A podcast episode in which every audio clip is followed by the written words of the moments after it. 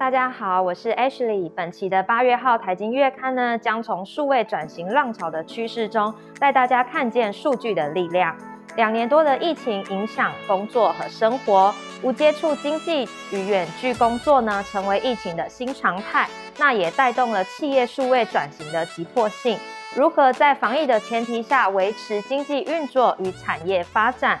政府政策与企业经营要如何来面临这个前所未有的挑战呢？那本期我们邀请到研究三所的汤如英博士到现场来跟我们一起聊一聊。我们欢迎汤博士。大家好，我是研三所汤如英。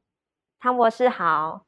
我们想要请教一下，在疫情的大浪之下呢，不论从政府数位科技防疫政策到企业运转与商机来看，数位转型呢，俨然是不容忽视的制胜关键。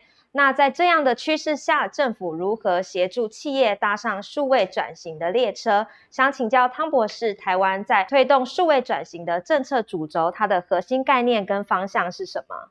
好的。整个推动数位转型的关键在于政策思维与策略做法的调整。在进入到产业层次跟企业层次之前，我们先讨论政策治理。在数位经济时代下，不是只有产业要转型，政策思维、政策工具也都需要创新。政策新思维的重点就是在于把数据呢参与到政策治理里面，把利害关系人拉在一起，形成一个生态系。那这个生态系其实就会是以信任为核心，那政府作为一个平台中的平台。他扮演的是一个中间人的角色，凝聚各利害关系人的这个共识，展开以资料跟数位平台为基础的政策创新。以政策推动产业数位转型的创新方向而言，其实主要就是要解决资讯不对称的问题。那政府需要提供新的工具来协助企业评估数位发展的程度。那同时在累积资料，形成政策推动的基础，加速整个企业数位化投入与发展。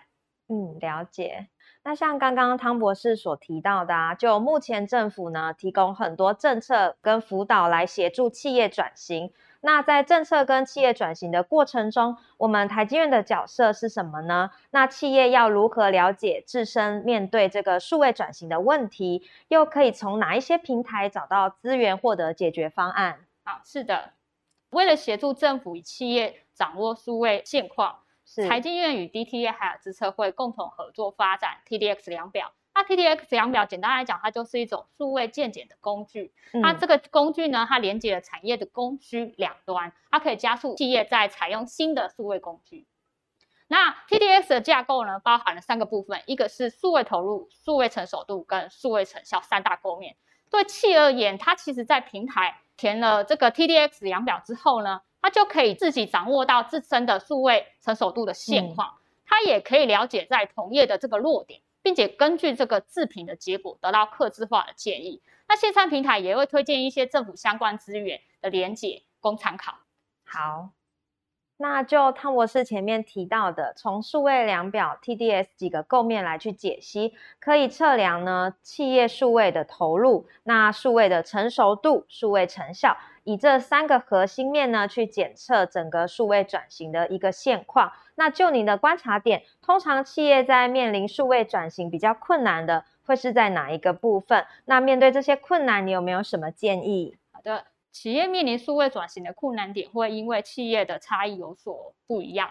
我们看到 TDX 的整个核心，它是呃以数位成熟度为核心，那包含了人、技术跟。流程三个构面，那通常我们普遍会看到企业在人的这个环节比较容易出现问题。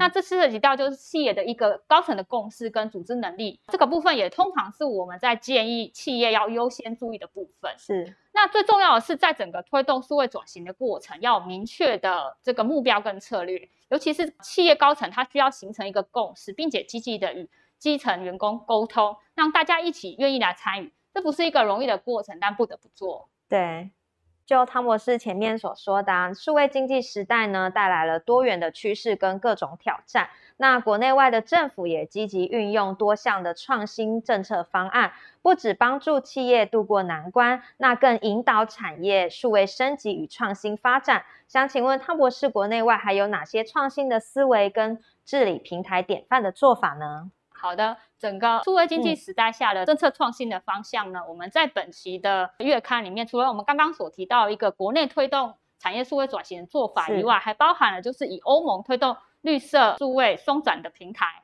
还有英国近邻数位平台，还有国内社会创新平台的应用及开放资料的应用。那最后还会提到说，数位平台里面它所延伸的一个负面外部性的问题，以及未来可能需要应用的一些管制做法。了解。